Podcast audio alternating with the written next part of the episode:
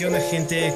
¿Cómo va? Buenos días, buenas noches, donde sea que estén. Bienvenidos una vez más a un nuevo episodio de Boleto de Ida. Si están viendo en YouTube este video y no solamente lo están escuchando, se van a dar, poder dar cuenta que no es un buen momento para filmar porque tenemos el sol de frente. Eh, de hecho, mm, hoy en este episodio número 12, si es que no le erro, no, perdón, episodio número, sí, episodio número 12, estamos de vuelta acá con Luco. Luco, puedo decir tu apellido de vuelta, ¿no? Sí. Sí, totalmente. Luco Vanetti, bueno, mi primo, que ya lo, ya lo escucharon en el podcast anterior. Vanetti. Vanetti, Vanetti. Eh, sí, nos estamos metiendo ya en el tema de la cultura italiana en este, en este, en este capítulo, porque vamos a hablar específicamente de algo que vienen pidiendo muchísimos y muchísimas de ustedes. Me llegan un montón de mensajes, literal, todas las semanas me llega algún mensaje, siempre diciéndome eh, preguntas eh, que les responda algunas dudas y sus cuestiones sobre cómo obtener esta bendita y sagrada ciudadanía italiana. Eh, y suertudas, todos aquellos que la pueden tener y conseguir.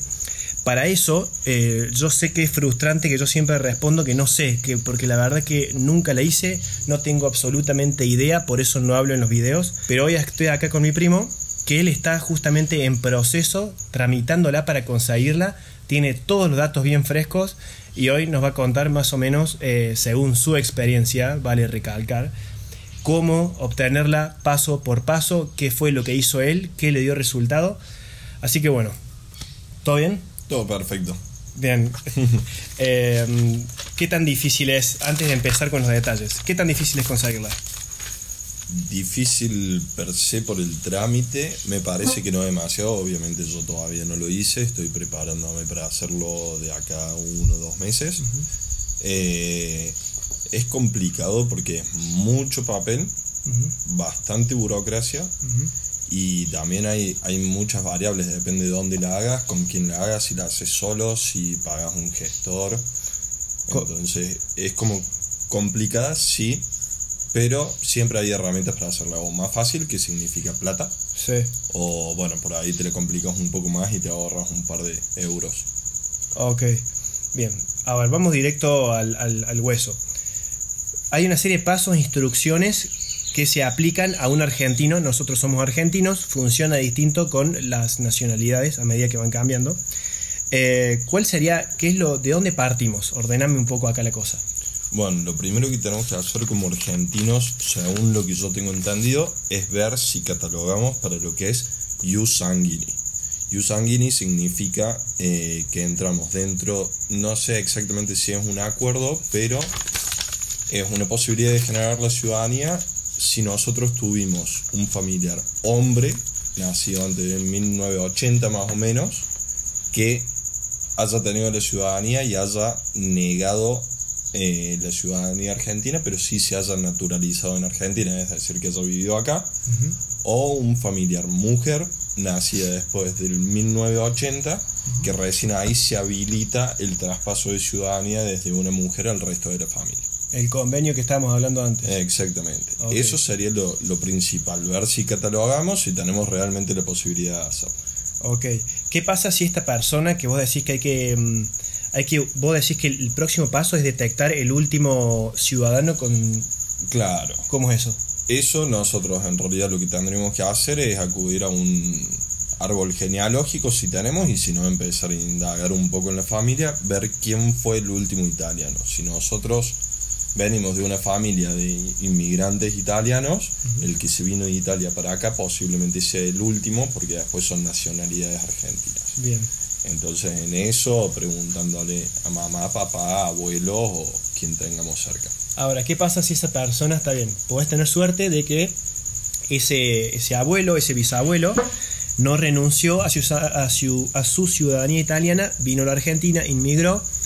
¿Qué pasa si renunció o si conservó eh, su ciudadanía, pero también se hizo argentino? Bueno, el tema de la doble ciudadanía no sé si realmente te complica en cuanto a si renunció a la ciudadanía italiana y se, se convirtió en argentino, por decirlo de alguna forma, ahí tengo entendido que el vínculo se corta con Italia y no catalogamos dentro de esto que es ius sanguini. Ok, bueno, entonces eso es relativo. Exactamente. Perfecto. Una vez detectado entonces esta, mm, este, este pariente, ¿cómo, ¿cómo prosigue el tema? Bueno, lo que tendríamos que hacer es identificar todas las personas, todos los familiares, desde ese pariente hasta nosotros. Si es nuestro bisabuelo, por ejemplo, vamos a tener que notar que después viene nuestro abuelo, después nuestra madre o padre, y después nosotros, o si hay otros familiares de por medio, son más generaciones, ir identificando cuáles son. Ok, y este árbol genealógico tipo, tiene que ser, me lo armo en la cabeza, lo escribo, ¿para qué me sirve tenerlo bien? Recomiendo siempre escribirlo porque nosotros vamos a tener que buscar acta de nacimiento, de matrimonio y de defunción de todos los familiares que nos conecten, incluso el, al italiano ese. Ok, entonces este árbol es para ordenar un poco la, la, situación, ¿no? Como para orientarnos. Exactamente, para ver todos los papeles que tenemos que conseguir dentro de lo que es eh, en, el objetivo de mostrar la, vinculación a ese, a italiano. Ok. Em, después, ¿cuál es el próximo paso? Conseguir actas de nacimiento, matrimonio y defunción. Exactamente. Si estamos en Argentina, bueno, eso es bastante simple. Vamos al registro civil. Vamos a necesitar los datos de todos nuestros familiares. Eh, tengo entendido que si nosotros tenemos nombre completo, DNI y fecha de nacimiento, todos los papeles se pueden conseguir. Por ahí es mejor si tenemos tres datos más, que son tomo, acta y, em, y año de inscripción de la persona, que es distinto al año de nacimiento. Por ahí se inscribían más tarde. ah, claro, claro. Entonces esos datos nos van a agilizar mucho, pero básicamente vamos a necesitar eso para empezar a buscar las actas dentro de Argentina. Por ahí la más complicada es la acta de nacimiento del italiano, que era nuestro familiar. Porque si estamos hablando, por ejemplo, de un bisabuelo o incluso un abuelo, en su momento eh, se inscribían en parroquias en la comuna donde nacía, no en un registro civil. Entonces esa la vamos a tener que buscar en Italia directamente. No hace falta viajar, sino simplemente contactar con la comuna de allá, ver si está y en ese caso uno según los recursos que tenga ve si la busca alguien más o la busca uno. Ok, perfecto.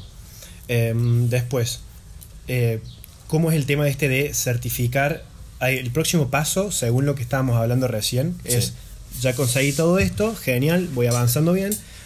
Hay que certificar por registro civil, apostillar por la Haya y traducir eh, todos estos, todas estas actas que yo tengo. Exactamente. Una vez que tenemos todas las actas que afectan a nuestro linaje, por decirlo de alguna forma, em, tenemos que las mismas, las que son emitidas en Argentina, certificarlas en el registro civil, particularmente acá en Córdoba, es en el de caseros. En Buenos Aires no sabría, pero uno eso lo consigue, o, u otras provincias. Eh, eso es la certificación provincial. Después tenemos que hacer el apostillamiento de la Haya. La apostilla de la Haya lo que hace es dar validez internacional a ese documento, que eso se hace en el colegio de escribanos. Eh, tiene un costo, si no me equivoco, de mil pesos argentinos actualmente por acta. Ok, por acta. Exactamente. Y em, después, una vez que ya están apostilladas por la Haya y certificadas, se traducen. Es muy importante que tenga la apostilla de la Haya antes de la traducción, porque dentro de la traducción se traduce también la postilla. Entonces eh, es fundamental que tengamos eso para que el documento traducido también tenga la validación de la ASA. Ok. Eh, después me dijiste que estaba la opción 1 y opción 2, que es traducirlas, eh, decías allá o traducirlas acá, ¿no? Exactamente. Si las traducimos acá, vamos a tener que una vez traducidas y firmadas por el traductor, llevarlo a la embajada italiana. Eh, donde vamos a tener que pedir un turno. Usualmente acá en Córdoba son bastante largos los lapsos de los turnos. Ese es un dilema, ¿no? Eso es todo un tema. Sí, que después de hecho vamos a hablar de eso si conviene hacerlo acá o en Italia. Bien. Eh, pero particularmente con eso, si nosotros tenemos un traductor de acá, el, básicamente Italia tiene que certificar que la traducción esa es válida. Para eso nos van a dar un turno donde presentamos las traducciones y ellos determinan que son válidas. Si no, la otra opción, que es por donde yo estoy yendo, hacemos las traducciones acá, pero el traductor de acá no las firma.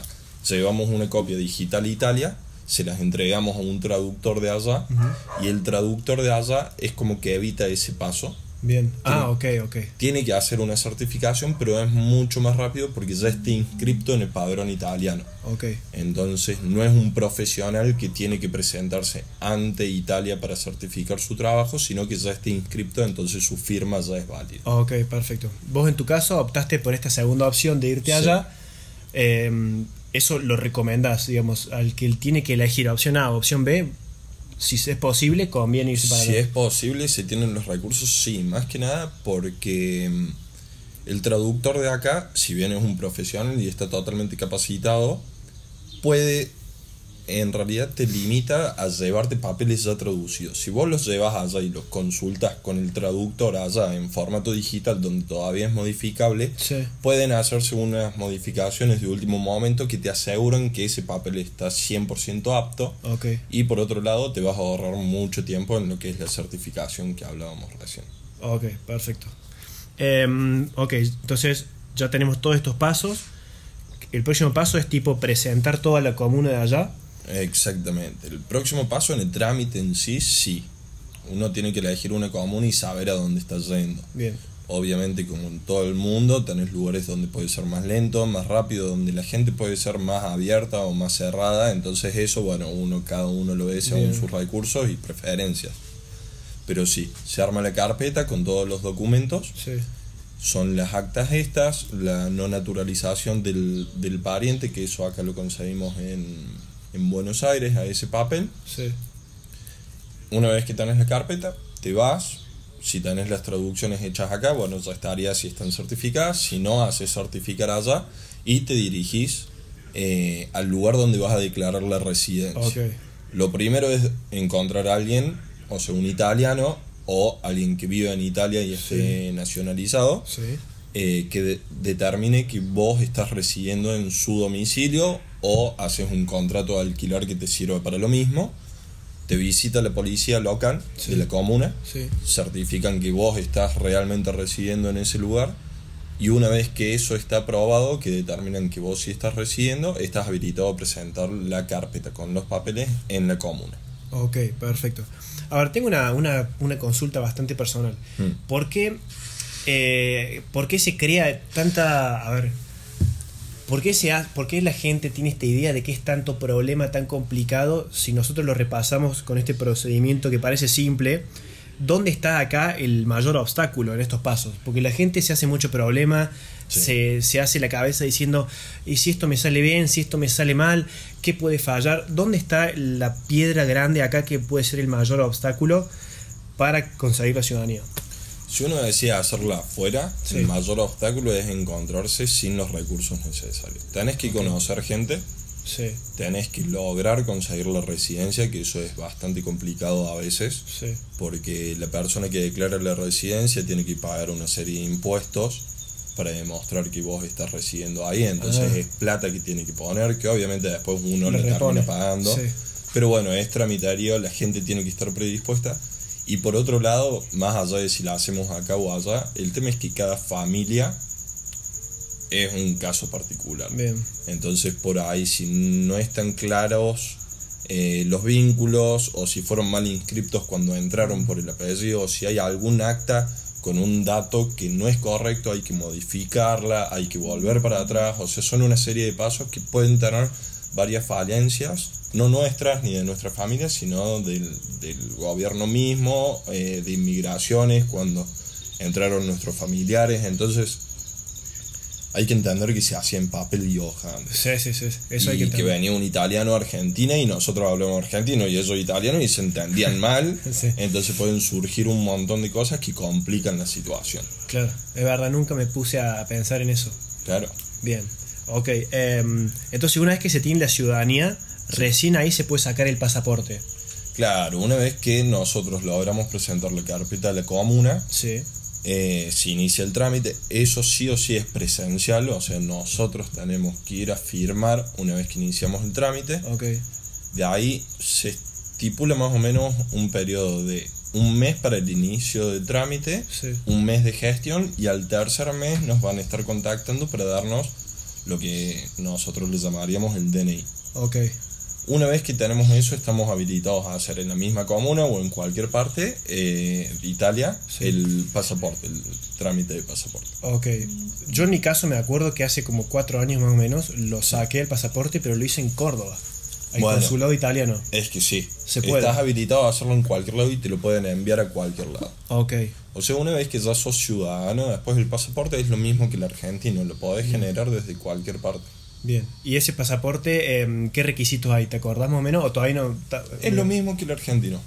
Pagar, eh, que no sé la tasa Sí. del pasaporte, pero es exactamente el mismo trámite. Se presenta ciudadanía, tus papeles argentinos, lo Documento. que sea. Documento. nada más, Y, bien. Con el documento ya tramitas tu pasaporte. ¿Y conoces los tiempos de espera más o menos? El pasaporte tengo entendido, bueno, si lo haces en Argentina obviamente es una cosa, porque siempre que trabajemos desde el consulado, Sí. estando en Argentina, tienen que enviar y volver a, Bien, a bien. enviar las cosas, entonces siempre lleva un tiempo burocrático un poco más largo, Sí. pero en Italia tengo entendido que en un plazo máximo de un mes lo tenés. Ok, perfecto. Además de que si ya tenemos el, el DNI, Sí. ahí ya se corta el periodo de 90 días que el argentino puede estar en Europa. Ah, eso, eso es O clave. sea que podemos estar más tiempo, nos es indiferente. Ya podemos estar tranquilos, movernos por la Unión Europea con el DNI. Ok, entonces la ciudadanía es, digamos, el mayor, el mayor desbloqueo, digamos. Después el pasaporte es más fácil. Claro, el tema del pasaporte nos abre las puertas del mundo. Claro. O sea que si nosotros queremos ir a Estados Unidos es mucho más fácil con pasaporte europeo, pero no lo podemos hacer con el DNI europeo. Bien, Italiano. ok. Ahora, yo tengo un par de dudas. Eh, primero que nada, lo que la gente quiere saber, porque esto implica, todo esto implica dinero, una inversión. Sí. ¿Qué, ¿Cómo es el tema de los costos de la ciudadanía? Y bueno, pasaporte desconoce la tasa, pero ciudadanía. Sí. ¿Cuánta plata hace falta para los papeles? En sí el trámite, o sea, lo que es meramente el trámite en la comune, eh, son 300 euros Bien. por persona, o sea, suponiendo que lo hacemos nosotros solos. Yo en mi caso lo hago con mi hermano, son 300 él, 300 yo. Eh, y esto es lo que nosotros llamaríamos en Argentina sellados y timbrados. Bien, sí. O sea, es el coste de- de administrativo del trámite, en definitiva. Después de eso, uno le puede agregar, particularmente yo en todo esto que estoy haciendo, me encontré con que es mucho mejor hacer el trámite con una persona que te acompañe, que sepa el idioma, que sepa el trámite. No es un gestor, sino como un asistente Ok. que ese asistente te va a garantizar en definitiva que no haya malos entendidos en, en el trámite en sí cuando vas a presentar los papeles, que no entiendas algo por el idioma, lo que sea, o que no haya ninguna traba que esté tratando de ponerte el, el agente que te está atendiendo, porque por ahí en, en Italia pasa mucho que son reacios a que nosotros los latinos Sí. vayamos a hacer nuestra ciudadanía Sí, y eso sí. es algo muy personal. Es entendible, sí. Exactamente. Entonces esta persona te va en definitiva a asegurar de que no te pase eso Ok. y más o menos para que te una idea, eh, mi hermano y yo le vamos a pagar a esta persona unos 200 euros Sí. para únicamente de honorarios para él. Ok, ok. E igual ese monto varía de acuerdo al, al asesor, ¿no? Varía de acuerdo al asesor. ¿Dónde lo conseguís a ese asesor? Bueno, yo particularmente tengo una amiga que ella se dedica a hacer eh, todo lo que es la, la ciudadanía para argentinos. Sí. Entonces ella tiene estos, estas personas que están especializadas en esto como proveedores de eso. Ok. Pero yo creo que si te metes en un grupo de Facebook por ahí de, de ciudadanía o argentinos en, en Italia, en la comuna donde vos querés, podés ir indagando y consiguiendo. No tenés en sí un padrón para decir, bueno, le busco acá, le pago a esta persona, le elijo, sino que vas a ir viendo según Ok, el lugar a donde vos vayas.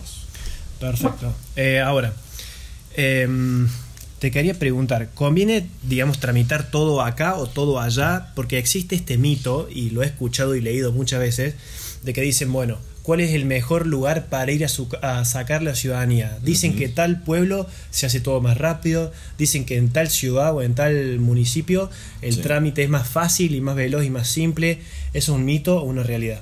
Es una realidad porque al igual que en todos lados, por ejemplo, a mí me, me pasa, yo voy a viajar en abril, en mayo, perdón.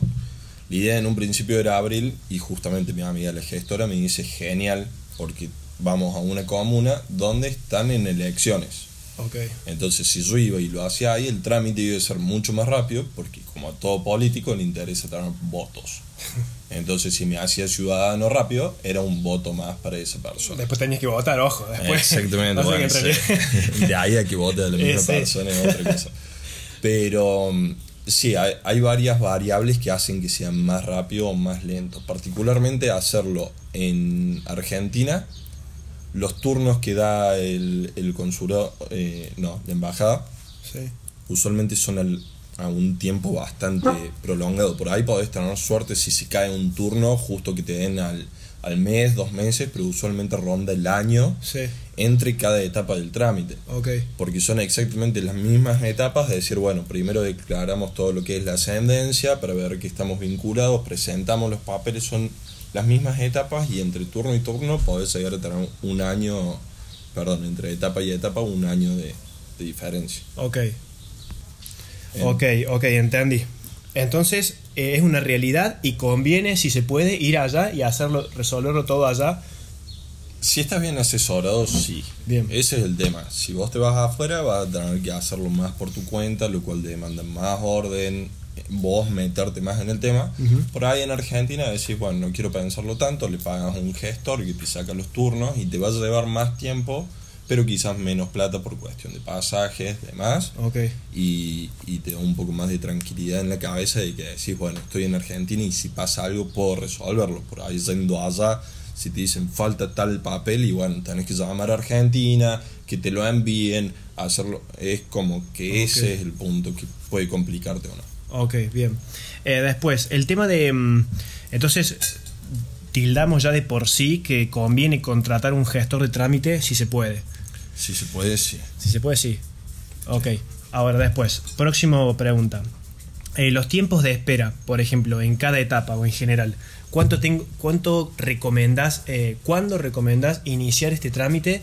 Por ejemplo, si yo me quiero ir en el 2022, Sí. ¿con cuánto tiempo de antelación para sacar los turnos? Porque viste que dicen que los turnos te lo dan de acá varios meses, un año. ¿Cómo funciona con ese tema? Para hacerlo acá, Sí, sí, ponele que yo lo quiero hacer en mi país, en Argentina. Sí. Y eso en realidad vas a tener que organizar tu cronograma antes que nada yendo a sacar el turno. Porque Bien. al ser tan largos los, los tiempos, por ahí te dicen, qué sé yo, en dos meses tengo un turno. Sí. Genial, en dos meses podés conseguir los papeles. Ok. Porque la verdad que eso hoy, eh, por lo menos aquí en Córdoba, está bastante más ágil lo que es la emisión de actas y demás. Ahora, si no tenés la, el acta de nacimiento de tu bisabuelo, si es el último italiano o tu abuelo, y primero conseguite ese papel que es el más importante, y en realidad es más difícil de conseguir, no es el más importante, y después anda a consultar cuándo te dan turno. Ok, perfecto. Ahora, esta pregunta va dedicada a la gente que toma el riesgo y puede, porque quiere y porque puede, en irse a Italia y sacar todo allá. Sí. Una vez que empiece el trámite, eh, ¿qué recomiendas vos, ya que vos vas a hacer esto de irte a Italia y esperar allá? ¿Cuánto tiempo, digamos, puede estar la persona allá mientras está esperando a, a que se le dé, a que consiga los papeles y ya estar de manera legal? ¿Cómo, cómo se mantiene? ¿Cómo recomiendas? Bueno, en eso funciona de la siguiente forma. El lugar donde consigamos los recursos, decidamos hacer nuestra ciudadanía, Sí, tenemos que estar un mes sí. para lo que es la visita de la policía y hacer eh, la firma presencial del inicio del trámite. Bien. Eso por ahí puede llevar un poquito más de tiempo, pero es lo que usualmente me dicen, de hecho que se resuelve antes, en dos semanas ya estás con Ah, el trámite ok. iniciado. Una vez eso, ya te podés mover libremente por Europa, no hace falta que te quedes en el lugar. Ok. Después a la persona que declaró tu residencia en su domicilio le van a notificar que ya está listo el DNI, entonces ahí te vas a tener que volver. Bien. Eso usualmente pasa el tercer mes. Ok. Nosotros como argentinos, que recién te decía, tenemos 90 días de permanencia en la Unión Europea Sí. como turistas. Tres meses, sí. Exactamente. Entonces, particularmente en eso, y sí, irte un mes, conseguirte hospedaje en el lugar, un mes para asegurarte que vas a estar y poder iniciar el trámite. Sí. Y después, Lo vas manejando vos. sí, lo vamos manejando. Perfecto. Eh, yo por mí se me acabaron las, las dudas y las preguntas, pero vos seguramente debes tener algún dato interesante ahí para tirar o no. Plata, lo importante por ahí, que bueno, ya lo charlamos un poco en el capítulo anterior, pero, Sí. pero para esto juntar la máxima que se pueda. Obla- obviamente cumplir con todos los requisitos del acuerdo de Schengen, El Schengen, el territorio Schengen, que es la Unión. Europea, por, don- por donde uno se puede mover. Exactamente. Y lo otro, entender que durante el periodo que nosotros estemos allá no vamos a poder trabajar, a no ser que sea en negro. Entonces, por ahí ir con, con la cabeza en eso, en que es un periodo bastante muerto en cuanto a lo económico. Sí. Tenemos que estar preparados para poder... Usualmente lo mejor es valernos de contactos, ya sea amigos o, o gente que podamos contactar en foros o lo que sea para, Para- hacer más económico. Para reducir los costos. Exactamente. Perfecto. El tema este ahora de trabajar en negro. Suponete que, bueno, se hace media larga la espera y yo me quiero quedar ahí un tiempo más.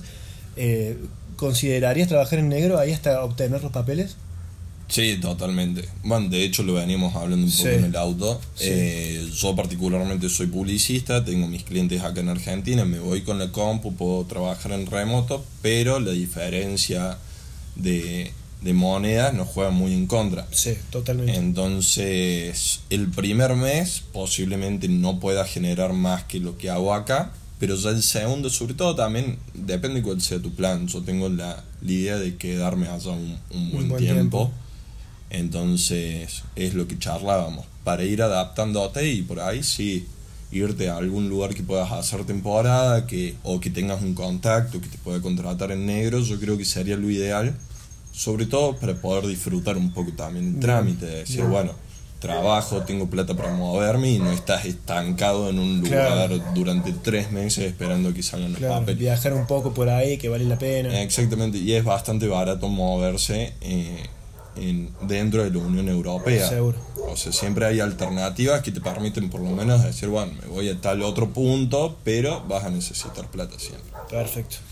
Bueno, yo creo que con esta cantidad de información es suficiente. Eh, muchísimas gracias, Luquito, por tu info. ¿Qué? Aproveché de tus datos bien frescos en la cabeza para toda esta información. Eh, le vamos a desear mucha suerte a él porque se va ahora y va a emprender un nuevo, una nueva etapa en su vida. Sí, Ya vemos si nos cruzamos allá y grabamos otro podcast totalmente. sobre cómo salió todo, cómo avanzó, cómo, cómo va a ser la vida allá. Ya vamos a hacer algo allá. Sí, Así que bueno, gente, muchísimas gracias por escuchar esto. Eh, recuerden que lo pueden encontrar en iTunes, en Spotify y también en YouTube para aquellos que quieren ver el video. Por otra, otra última cosa, Sí. Eh, para aquellos que no quieren escuchar todo el video entero, porque por ahí, escuchar o ver, perdón, por ahí es un poco tedioso y cansa, hay un canal específicamente que creé que se llama Boleto de Ida Clips, o sea, el nombre del podcast seguido de clips, que son los recortes o los momentos más importantes. Entonces ustedes ahí cliquean y escuchan lo que quieren ver y no se fuman todo. Sí, decime. Eh, no, que también quedo a disposición si te generan comentarios Eso. o algo que tengan otras dudas, vos me consultás y lo respondemos, no hay ningún problema. Vamos a hacerlo más, más directo. Si en este transcurso, hasta que grabemos otro con él, eh, si tienen dudas bien, bien concretas, lo pueden contactar a él directamente. ¿Cómo es tu Instagram? Mi Instagram es Luco Vanetti, B corta y doble T. Bien. Así, caja, así. B corta A N N, no, una sola N. Una sola N. Doble T I. Ok. Exactamente. Lo pueden contactar, contactar a él para más información y a mí si me quieren decir hola y nada más. Porque no tengo idea. Bueno, gente, nos vemos. Adiós.